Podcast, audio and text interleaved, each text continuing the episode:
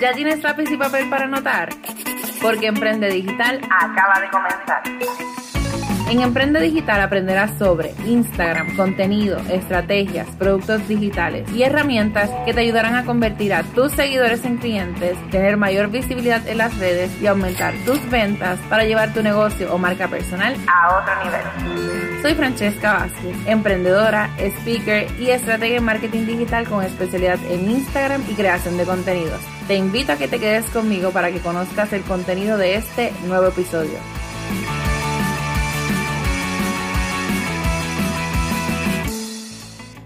Y damos inicio a este episodio número 63 de tu podcast Emprende Digital y hoy vamos a estar hablando de la pregunta de los 64 mil chavitos.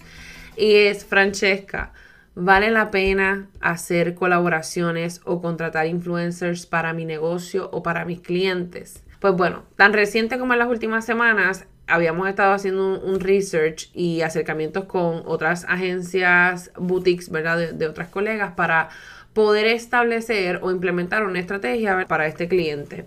Así que una de las cosas que en definitiva pues pensamos fue utilizar influencers específicamente en Puerto Rico para poder más que todo aumentar la parte de reconocimiento de la marca y de igual manera la parte de las ventas. Pero yo les voy a hablar desde lo que yo aprendí en este proceso y la decisión que nosotros tomamos. Y pues bueno, aunque hemos visto o hemos escuchado que las colaboraciones y contratar influencers funciona. Yo les puedo decir que en mi caso yo solicité números en dólares y centavos. Sin embargo, lo que son los influencers y estas agencias muchas veces no tienen eso cuantificado porque quienes obviamente cuantifican, ¿verdad? Y quienes tienen los últimos números vienen siendo las marcas. Y por cuestiones de seguridad o de privacidad, ellos no comparten esta información.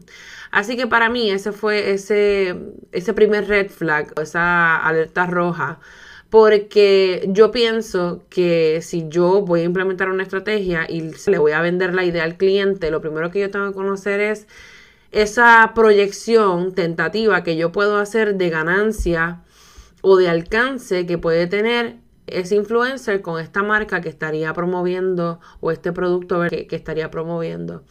Así que cuando me dicen que no hay números como tal y que esto es algo a largo plazo y que de igual forma es más que todo para apoyar quizá en el reconocimiento de la marca, pues ya para mí es algo que yo no quisiera utilizarlo. Les explico por qué. Primero, pues como les digo, o sea, en mi caso, mi background es en contabilidad. Eh, trabajé como oficial de estadísticas, así que en mi caso todo ha sido números, tablas en Excel. Me fascinan las matemáticas. Y pues como le digo, yo desde el punto de vista como dueña de negocio, para mí es sumamente importante que si yo voy a hacer una inversión de cierta manera, aunque nunca hay garantías, porque es la realidad, pero de cierta manera que tú me puedas a mí proyectar y tú me digas, mira, yo voy a hacer esta inversión de X cantidad de dinero, 3 mil, 5 mil dólares, qué sé yo, 8 mil con un influencer, y lo que se espera es que tú tengas, qué sé yo, un retorno de esa inversión además del reconocimiento que vas a tener o la exposición que vas a tener en las redes, que tengas una ganancia, que te podamos apoyar en X cosas, que si la campaña que estamos haciendo no está dando resultados, pues de cierta forma ese influencer va a hacer un poquito más de esfuerzo o en vez de subir dos historias, pues pueda subir cuatro para intentar ayudar a llegar a la meta del cliente. Pero estas cosas no se dan. Claro, esto no quiere decir que si uno lo negocia, lo más probable directamente con un influencer se pueda dar. Pero yo les estoy hablando de con, la información que yo me encontré y por qué yo misma tomé la decisión de no hacerlo y se lo comuniqué entonces al cliente. Claro, yo le dije mi punto, pero al final es es el que tiene la última decisión. Y en definitiva fue muy acertado y fue alineado con, con lo que yo le comenté. Así que no es que el influencer marketing no funciona, porque sabemos, ¿verdad?, que muchas marcas lo están utilizando y si lo están utilizando las grandes marcas es porque de cierta manera les está funcionando. Sin embargo, hay que saber escoger a qué influencer. Y cuando hablamos de influencer es eso mismo, es esa la palabra, una persona que influye a lo mejor en algún comportamiento o en la compra o en alguna decisión etcétera. Un influencer no se mide solamente por la cantidad de seguidores. Y eso es algo que tenemos que tener bien presente al momento de escoger a una persona que sea el ambasador o que sea esa cara de nuestro negocio como influyente o si vamos a escogerlo también para lo que es nuestros clientes. Desde mi punto de vista, ¿verdad? quería comentarles un poco de este proceso que para mi sorpresa no había números como tal. Y vuelvo, lo más probable, a lo mejor otras agencias que sean muchísimo más grandes sí cuenten con números o como les digo, o en, desde el punto de vista de las, de las marcas, ellos deberían, asumo yo, ¿verdad?, tener una tabla de las personas con las que han colaborado y el porciento de retorno de esa inversión que mejor han tenido con, con cada uno de ellos. Sin embargo, yo pienso que todavía es un negocio que se tiene que pulir y cuantificar un poco más para poder conocer realmente la rentabilidad y para que incluso los mismos influencers puedan venderse, como quien dice, puedan promover su servicio como influencers para que entonces otras personas lo consideren. Otra de las cosas que les puedo decir al momento de ustedes escoger a esta persona y vuelvo, tanto para su negocio como quizá para algún cliente, es basándonos en esta parte de los números, no tan solo por la cantidad de los números, porque sabemos que hoy día, si tú, ¿verdad? Tienes la bendición y das un palo, como nosotros decimos, y te vas viral con Reels, tú puedes escoger, perdón, tú puedes conseguir o lograr obtener muchísimos seguidores. Pero volvemos, no quiere decir que tú vas a ser influyente. Así que otras métricas que tú deberías mirar, además de la cantidad de seguidores, es el engagement o la interacción.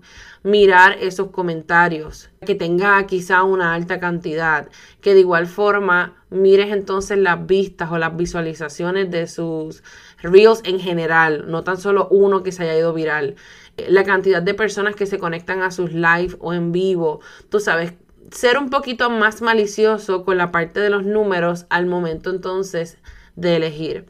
Pero vuelvo, aunque nosotros creamos que es una estrategia muy rentable y se la tratemos de vender a todos los clientes, la realidad es que primero debemos conocer si realmente es algo rentable y si nosotros podemos hacer una proyección o compartirle algo en números, eh, perdón, en dólares y centavos al cliente para para que tome entonces la decisión. Porque al final es como yo digo, el influencer va a cobrar no matter what, o sea, como dicen los gringos, ¿verdad?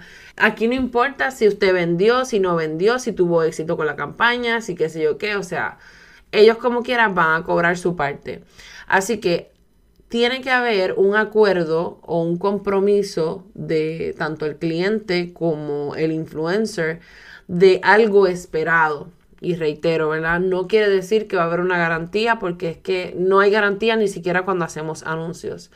Pero sí hay que tener entonces un compromiso de ambas partes de que si, por ejemplo, esa campaña que se está haciendo no se da, pues qué otras opciones pudiera tener este cliente para poder verse beneficiado porque estamos hablando que hay influencers que están cobrando hasta 10 mil dólares por poder hacer un post o poder hacer, qué sé yo, tres historias eh, a través de las redes sociales. Y si tú no tienes manera de cuantificar o tú no creaste realmente una estrategia donde tú puedas cuantificar, la realidad es que vas a botar todo el presupuesto. Y ahí es donde debes entonces evaluar si te sale más costo efectivo hacer anuncios a través de Instagram o Facebook o realmente utilizar influencers.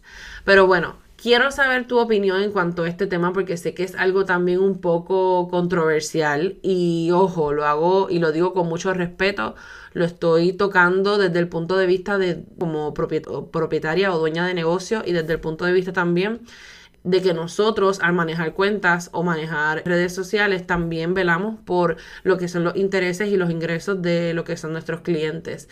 Así que yo respeto a la gente que vive de esto y respeto a todos los verdaderos influencers. El problema es cómo entonces creamos esa estrategia para que realmente podamos medir que esa persona o ese influencer realmente influye, valga la redundancia, pero realmente influye en su audiencia. Así que bueno, como te dije, quiero saber cuál es tu opinión. Cuéntame más. Me puedes seguir en las redes como con Francesca Vázquez, enviarme un mensaje y compartir este episodio si te gustó a través de las redes sociales para que otras personas también se vean beneficiados y sobre todo las personas que manejen cuentas o sean dueñas de negocio que estén pensando o considerando eh, utilizar lo que son los influencers para mercadear su negocio. Así que nos vemos entonces en la próxima. Recuerda que estuviste escuchando tu podcast Emprende Digital con Francesca Vázquez y aprende desde donde sea. Chao.